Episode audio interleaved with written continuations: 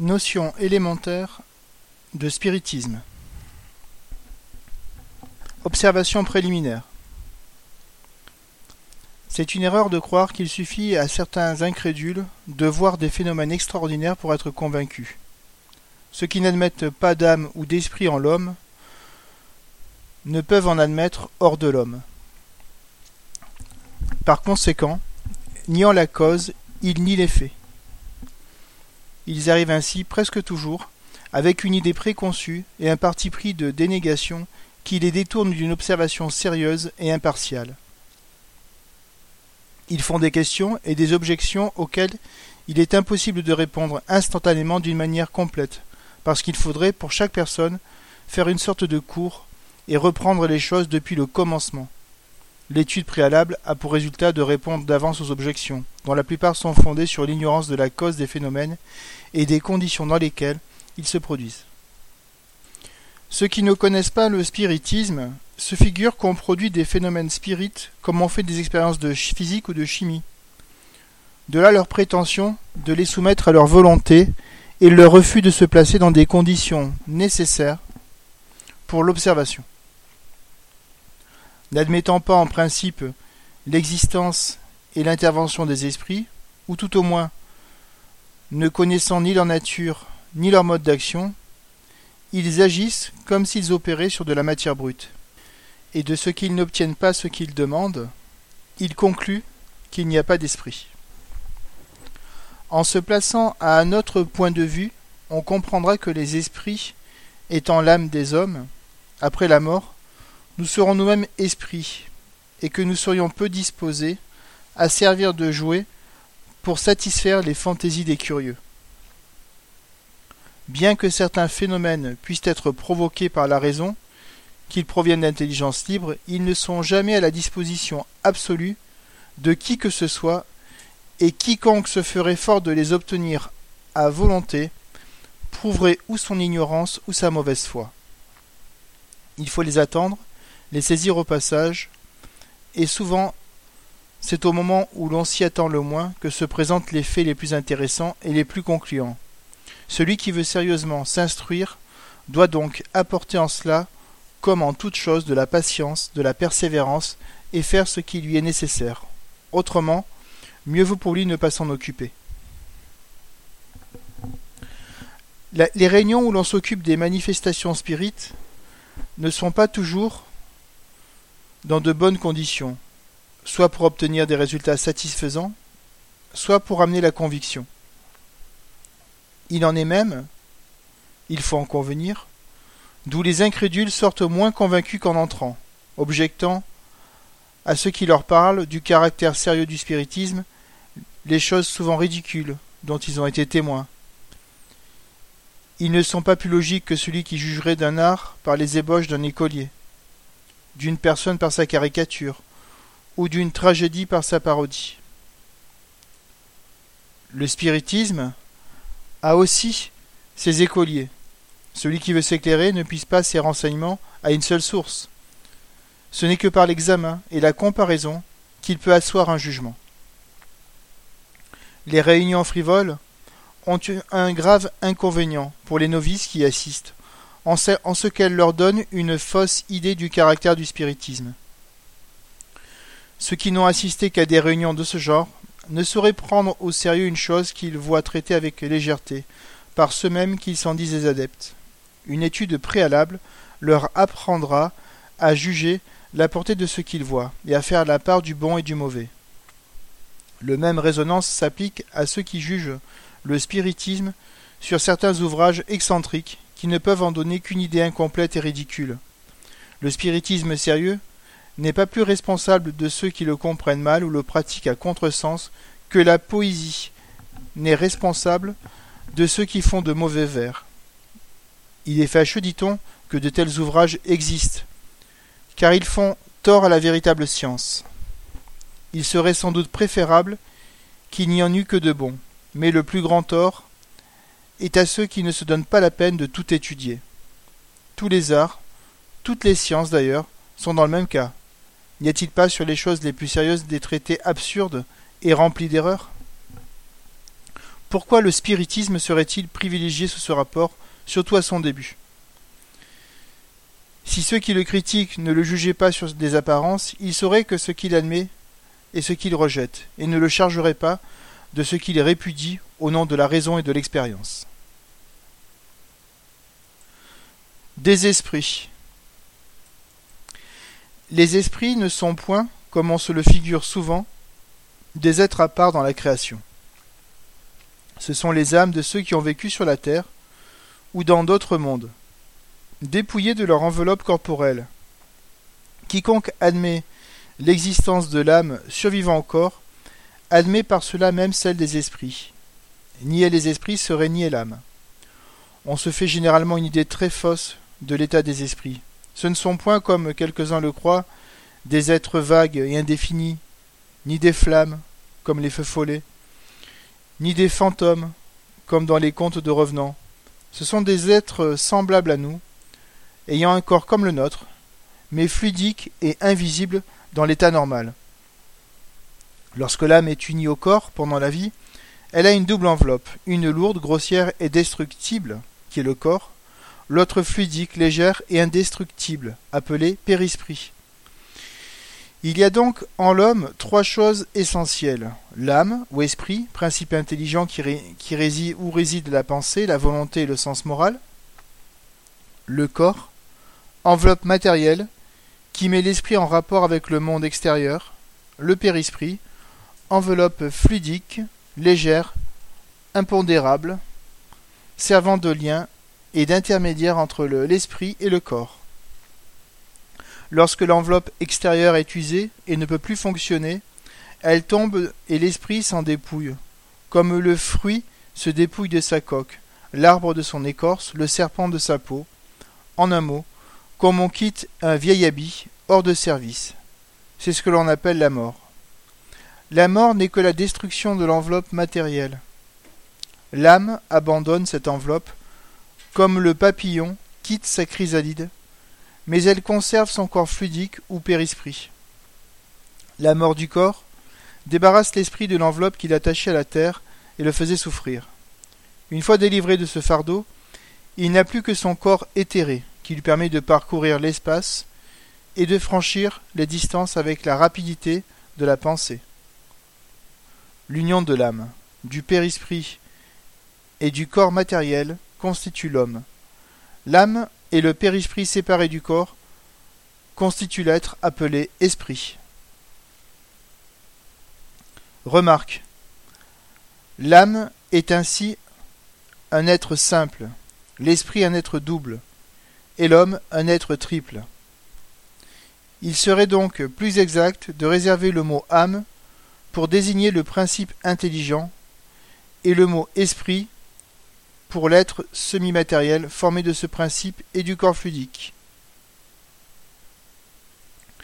Mais comme on ne peut concevoir le principe intelligent isolé de toute matière, ni le périsprit sans être animé par le principe intelligent, les mots âme et esprit sont dans l'usage indifféremment employés l'un pour l'autre. C'est la figure qui consiste à prendre la partie pour le tout, de même qu'on dit d'une ville qu'elle est peuplée de tant d'âmes un village composé de tant de feux, mais philosophiquement, il est essentiel d'en faire la différence. Les esprits, revêtus des corps matériels, constituent l'humanité, ou monde corporel visible.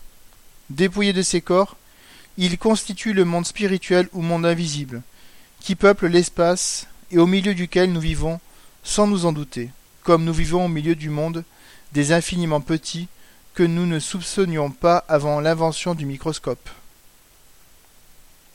Les esprits ne sont donc point des êtres abstraits, vagues et indéfinis, mais des êtres concrets et circonscrits, auxquels il ne manque d'être visibles pour ressembler aux humains, d'où il suit que si à un moment donné le voile qui les dérobe à la vue pouvait être levé, il formerait pour nous toutes une population environnante. Les esprits ont toutes les perceptions qu'ils avaient sur la terre, mais à un plus haut degré, parce que leurs facultés ne sont pas amorties par la matière. Ils ont des sensations qui nous sont inconnues. Ils voient, et entendent des choses que nos sens limités ne nous permettent ni de voir ni d'entendre. Pour eux, il n'y a point d'obscurité, sauf ceux dont la punition est d'être temporairement dans les ténèbres. Toutes nos pensées se répercutent en eux, et ils y lisent comme dans un livre ouvert, de sorte que ce que nous pouvions cacher à quelqu'un de son vivant, nous ne le pouvons plus dès qu'il est esprit.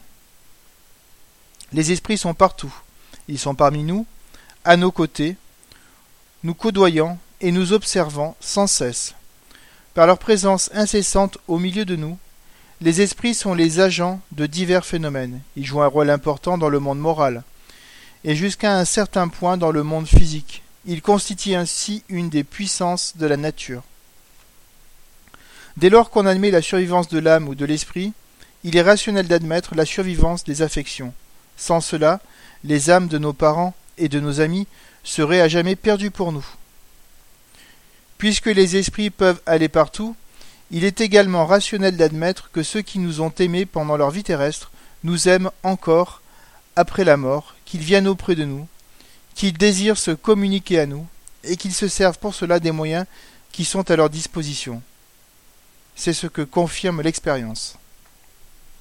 L'expérience prouve en effet que les esprits conservent les affections sérieuses qu'ils avaient sur la terre, qu'ils se plaisent à revenir vers ceux qu'ils ont aimés, surtout lorsqu'ils y sont attirés par la pensée et des sentiments affectueux qu'on leur porte, tandis qu'ils sont indifférents pour ceux qui n'ont pour eux que de l'indifférence.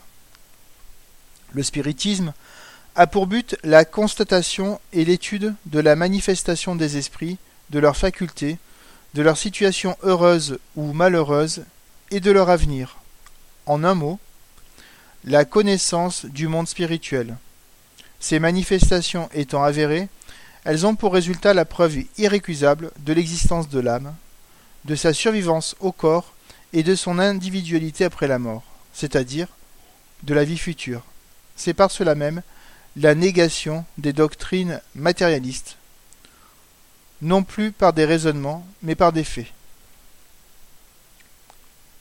Une idée à peu près générale chez les personnes qui ne connaissent pas le spiritisme est de croire que les esprits, par cela seul qu'ils sont dégagés de la matière, doivent tout savoir et posséder la souveraine sagesse. C'est là une erreur grave.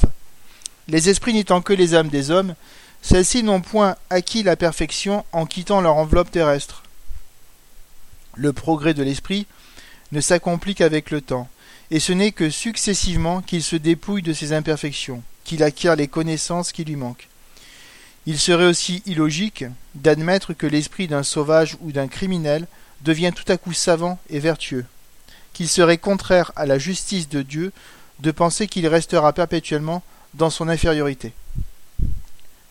Comme il y a des hommes de tous les degrés de savoir et d'ignorance, de bonté et de méchanceté, il en est de même des esprits. Il y en a qui ne sont que légers et espiègles. D'autres sont menteurs, fourbes, hypocrites, méchants, vindicatifs. D'autres, au contraire, possèdent les vertus les plus sublimes, et le savoir à un degré inconnu sur la terre. Cette diversité dans la qualité des esprits est un des points les plus importants à considérer, car elle explique la nature bonne ou mauvaise des communications que l'on reçoit. C'est à les distinguer qu'il faut surtout s'attacher. Communication avec le monde invisible. L'existence, la survivance et l'individualité de l'âme étant admises, le spiritisme se réduit à une seule question principale. Les communications entre les âmes et les vivants sont-elles possibles? Cette possibilité est un résultat d'expérience le fait que des rapports entre le monde visible et le monde invisible, une fois établis, la nature, la cause et le mode de ces rapports étant connus, c'est un nouveau champ ouvert à l'observation et la clé d'une foule de problèmes. C'est en même temps un puissant élément moralisateur par la cessation du doute sur l'avenir. Ce qui jette dans la pensée de beaucoup de personnes du doute sur la possibilité des communications d'outre-tombe, c'est l'idée fausse qu'on se fait de l'état de l'âme après la mort. On se la figure généralement comme un souffle, une fumée, quelque chose de vague, à peine saisissable par la pensée, qui s'évapore, et s'en va on ne sait où, mais si loin qu'on a peine à comprendre qu'elle puisse revenir sur la terre. Si on la considère au contraire dans son union avec un corps fluidique, semi-matériel, avec lequel elle forme un être concret et individuel, ses rapports avec les vivants n'ont rien d'incompatible avec la raison. Le monde visible, vivant au milieu du monde invisible avec lequel il est en contact perpétuel, il en résulte qu'ils réagissent incessamment l'un sur l'autre, que depuis qu'il y a des hommes, il y a des esprits, et que si ces derniers ont le pouvoir de se manifester, ils ont dû le faire à toutes les époques et chez tous les peuples. Cependant, dans ces derniers temps, les manifestations des esprits ont pris un grand développement et ont acquis un plus grand caractère d'authenticité, parce qu'ils étaient dans les vues de la Providence de mettre un terme à la plaie de l'incrédulité et du matérialisme par des preuves évidentes, en permettant à ceux qui ont quitté la terre de venir attester leur existence et nous révéler leur situation heureuse ou malheureuse. Les rapports entre le monde visible et le monde invisible peuvent être occultes ou patents, spontanés ou provoqués. Les esprits agissent sur les hommes d'une manière occulte, par les pensées qu'ils leur suggèrent et par certaines influences, d'une manière patente, par des effets appréciables au sens. Les manifestations spontanées ont lieu inopinément et à l'improviste. Elles se produisent souvent chez les personnes les plus étrangères aux idées spirites et qui, par cela même, ne pouvant s'en rendre compte, les attribuent à des causes surnaturelles. Celles qui sont provoquées ont lieu, ont lieu par l'entremise de certaines personnes douées à cet effet de facultés spéciales et que l'on désigne sous le nom de médium. Les esprits peuvent se manifester de bien des manières différentes, par la vue, par l'audition, par le toucher, par des bruits, le mouvement des corps, l'écriture, le dessin, la musique, etc. Les esprits se manifestent quelquefois spontanément par des bruits et des coups frappés. C'est souvent pour eux un moyen d'attester leur présence et d'appeler sur eux l'attention, absolument comme lorsque une personne frappe pour avertir qu'il y a quelqu'un. Il en est qui ne se bornent pas à des bruits modérés, mais qui vont jusqu'à faire un vacarme pareil à celui de la vaisselle qui se brise, de portes qui s'ouvrent et se ferment, ou de meubles que l'on renverse. Quelques-uns même causent une perturbation réelle et de véritables dégâts. Revue Spirit, 1858, L'esprit frappeur de Berne, page 125, 153 et 184. Le périsprit, quoique invisible pour nous dans l'état normal, n'en est pas moins une matière éthérée. L'esprit peut, dans certains cas, lui faire subir une sorte de modification moléculaire qui le rend visible et même tangible. C'est ainsi que se produisent les apparitions. Ce phénomène n'est pas plus extraordinaire que celui de la vapeur qui est invisible quand elle est très raréfiée et qui devient visible quand elle est condensée. Les esprits qui se rendent visibles se présentent presque toujours sous les apparences qu'ils avaient de leur vivant et qui peut les faire reconnaître. La vue permanente et générale des esprits est fort rare, mais les apparitions isolées sont assez fréquentes, surtout au moment de la mort. L'esprit dégagé semble se hâter d'aller revoir ses parents et ses amis, comme pour les avertir qu'il vient de quitter la terre et leur dire qu'il vit toujours. Que chacun recueille ses souvenirs, et l'on verra combien de faits authentiques de ce genre, dont on ne se rendait pas compte, ont eu lieu non seulement la nuit, pendant le sommeil, mais en plein jour, et à l'état de veille le plus complet. Jadis on regardait ces faits comme surnaturels et merveilleux, et on les attribuait à la magie et à la sorcellerie. Aujourd'hui, les incrédules les mettent sur le compte de l'imagination. Mais depuis que la science spirite en a donné la clé, on sait comment ils se produisent et qu'ils ne sortent pas de l'ordre des phénomènes naturels. C'est à l'aide de son, de périsprit que l'esprit, agissant sur son corps vivant, c'est encore avec ce même fluide qu'il se manifeste en agissant sur la matière inerte, qu'il produit les bruits, les mouvements des tables et autres objets qu'il soulève, renverse ou transporte. Ce phénomène n'a rien de surprenant si l'on considère que parmi nous les plus puissants moteurs se trouvent dans les fluides les plus raréfiés et même impondérables comme l'air, la vapeur et l'électricité. C'est également à l'aide de son périsprit que l'esprit fait écrire, parler ou dessiner les médiums. N'ayant pas de corps tangible pour agir ostensiblement quand il veut se manifester, il se sert du corps du médium dont il emprunte les organes qu'il fait agir comme si c'était son propre corps, et cela par les fluves fluidiques qu'il déverse sur lui. Dans le phénomène désigné sous le nom de table mouvante ou table parlante, c'est par le même moyen que l'esprit agit sur la table, soit pour la faire mouvoir sans signification déterminée, soit pour lui faire frapper des coups intelligents indiquant les lettres de l'alphabet pour former des mots et des phrases, phénomène désigné sous le nom de La table n'est ici qu'un instrument dont il se sert, comme il le fait du crayon pour écrire. Il lui donne une vitalité momentanée par le fluide dont il la pénètre, mais il ne s'identifie point avec elle. Les personnes qui, dans leur émotion, en voyant se manifester un être qui leur est cher, embrassent la table, font un acte ridicule, car c'est absolument comme s'ils embrassaient le bâton dont un ami se sert pour frapper de coups. Il en est de même de celles qui adressent la parole à la table, comme si l'esprit était enfermé dans le bois, ou comme si le bois était devenu esprit. Lorsque des communications ont lieu par ce moyen, il faut se représenter l'esprit non dans la table, mais à côté, tel qu'il était de son vivant, et tel qu'on le verrait si à ce moment il pouvait se rendre visible. La même chose a lieu dans les communications par l'écriture. On verrait l'esprit à côté du médium, diriger sa main ou lui transmettant sa pensée par un courant fluidique. Lorsque la table se détache du sol et flotte dans l'espace sans point d'appui, l'esprit ne la soulève pas à force de bras, mais l'enveloppe et la pénètre d'une sorte d'atmosphère fluidique qui neutralise l'effet de la gravitation, comme le fait l'air pour les ballons et les cerfs-volants. Le fluide dont elle est pénétrée lui donne momentanément une légèreté spécifique plus grande. Lorsqu'elle est clouée au sol, elle est dans un cas analogue à celui de la cloche pneumatique sous laquelle on fait le vide. Ce ne sont ici que des comparaisons pour montrer l'analogie des effets et non la similitude absolue des causes. Lorsque la table poursuit quelqu'un, ce n'est pas l'esprit qui court, car il ne peut rester tranquillement à la même place, mais qui lui donne l'impulsion par un courant fluidique à l'aide duquel il la fait mouvoir à son gré. Lorsque des coups se font entendre dans la table ou ailleurs, l'esprit ne frappe ni avec sa main, ni avec un objet quelconque. Il dirige sur le point d'où part le bruit un jet de fluide qui produit l'effet d'un choc électrique. Il modifie le bruit comme on peut modifier les sons produits par l'air.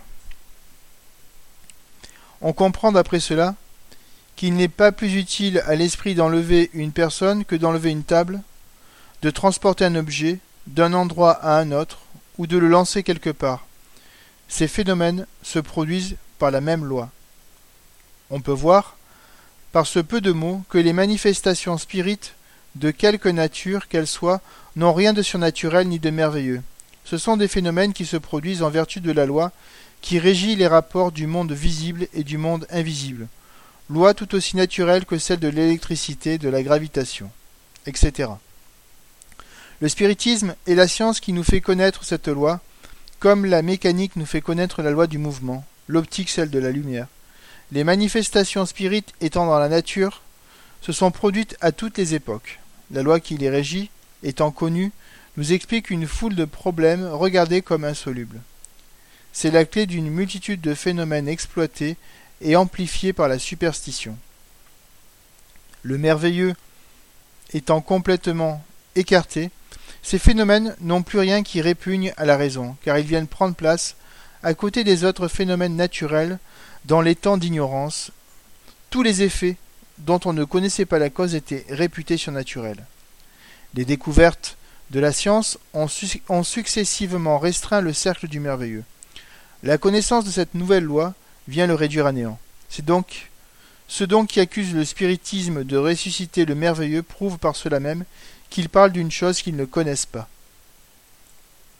Les manifestations des esprits sont de deux natures, les effets physiques et les communications intelligentes.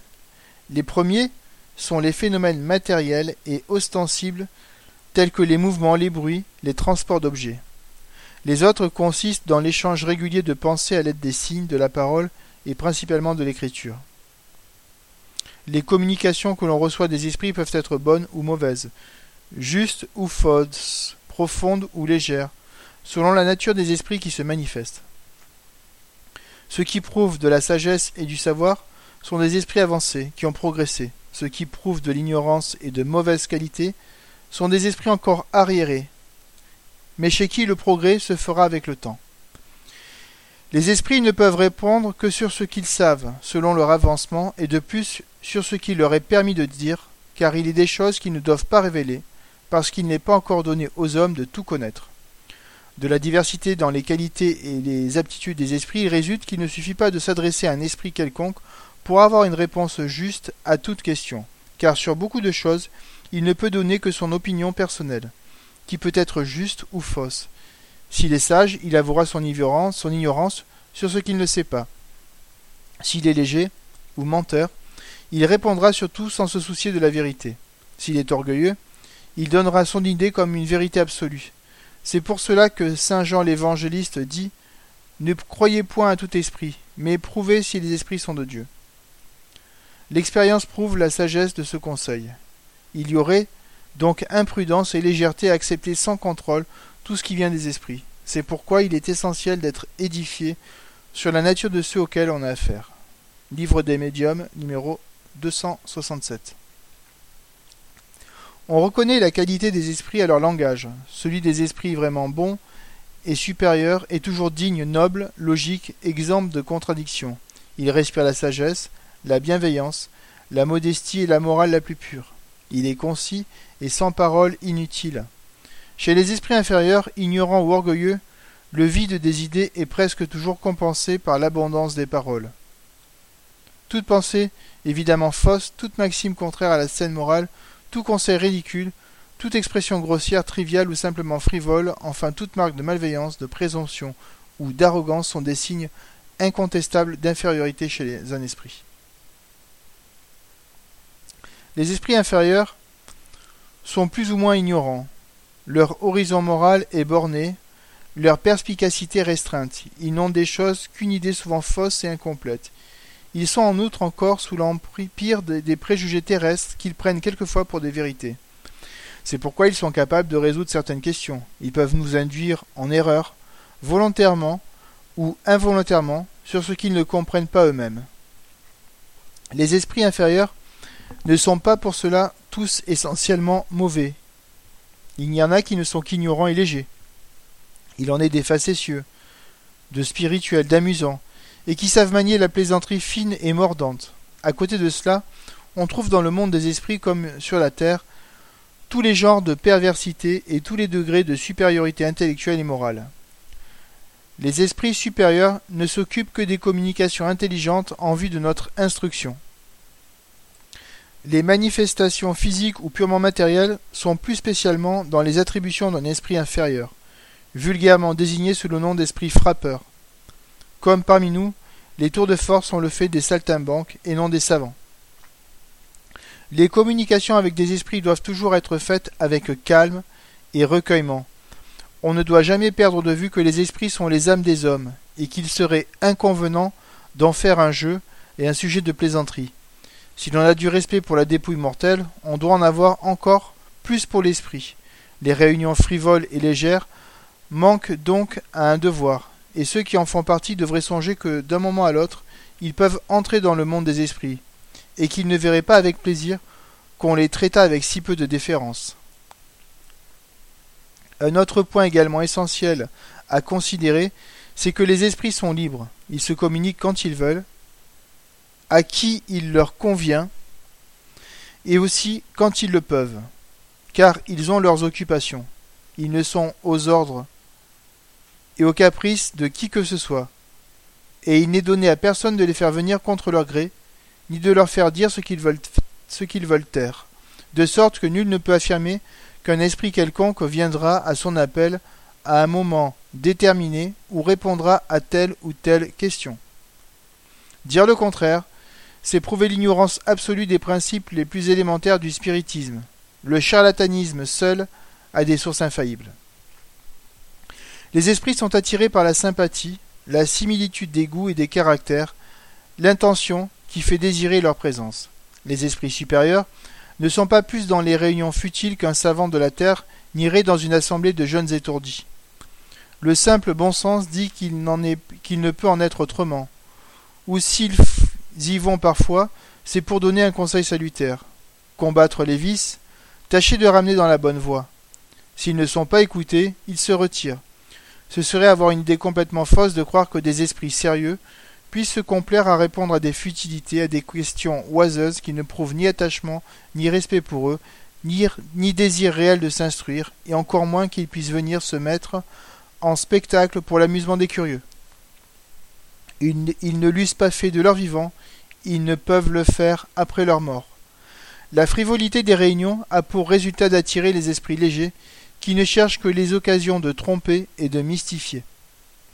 Par la même raison que les hommes graves et sérieux ne vont pas dans les assemblées légères, les esprits sérieux ne vont que dans les réunions sérieuses dont le but est l'instruction et non la curiosité.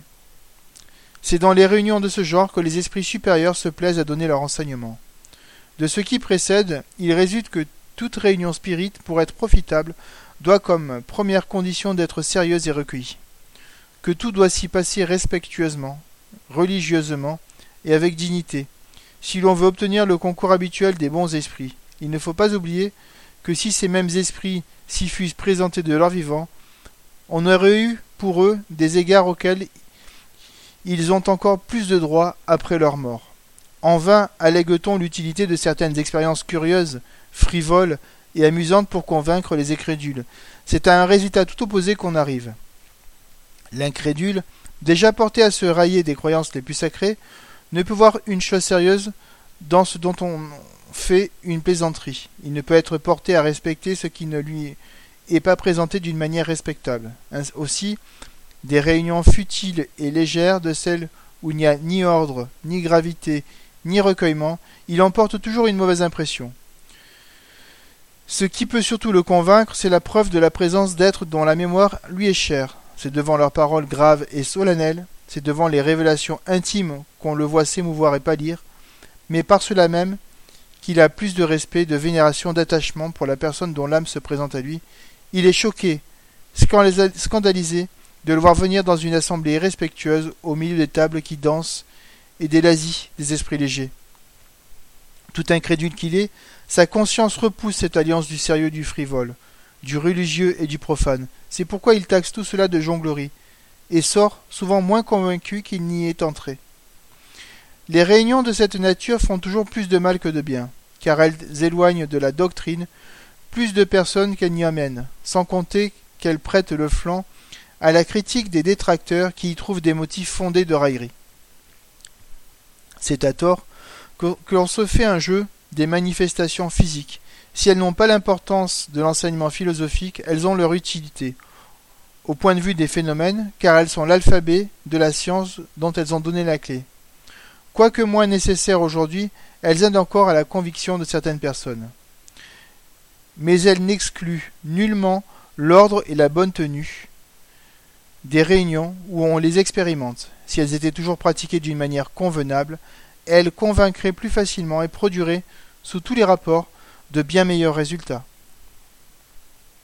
Certaines personnes ne se font une idée très fausse des évocations. Il en est qui croient qu'elles consistent à faire revenir les morts avec l'appareil lugubre de la tombe. Le peu que nous avons dit à ce sujet doit dissiper cette erreur. Ce n'est que dans les romans, dans les contes fantastiques de revenants et au théâtre qu'on voit les morts décharnés, sortis de leur sépulcre, affublés de linceul et faisant claquer leurs os. L'espiritisme, qui n'a jamais fait de miracle, n'a pas plus fait celui-là que d'autres, et jamais il n'a fait revivre un corps mort. Quand le corps est dans la fosse, il y est bien définitivement, mais l'être spirituel, fluidique, intelligent, n'y a point été mis avec son enveloppe grossière. Il s'en est séparé au moment de la mort, et une fois la séparation opérée, il n'a plus rien de commun avec elle. La critique malveillante c'est plus à représenter les communications spirites comme entourées de pratiques ridicules et superstitieuses, de la magie et de la nécromancie. Si ceux qui parlent du spiritisme sans le connaître s'étaient donné la peine de l'étudier, ce dont ils veulent parler, ils se seraient épargnés des frais d'imagination ou des allégations qui ne servent qu'à prouver leur ignorance et leur mauvais vouloir. Pour l'édification des personnes étrangères à la science, nous dirons qu'il n'y a, pour communiquer avec les esprits, ni jour, ni heure, ni lieu, plus propices les uns que les autres. Qu'il ne faut, pour les évoquer, ni formule, ni parole sacramentelle ou cabalistique, qu'il n'ait besoin d'aucune préparation, ni d'aucune initiation, que l'emploi de tout signe ou objet matériel, soit pour les attirer, soit pour les repousser, est sans effet, et que la pensée suffit. Enfin, que les médiums reçoivent leur communication aussi simplement et aussi naturellement que si elles étaient dictées par une personne vivante, sans sortir de l'état normal. Le charlatanisme seul pourrait affecter des manières excentriques et ajouter des accessoires ridicules. L'appel des esprits se fait au nom de Dieu, avec respect et recueillement. C'est la seule chose qui soit recommandée aux gens sérieux qui veulent avoir des rapports avec des esprits sérieux.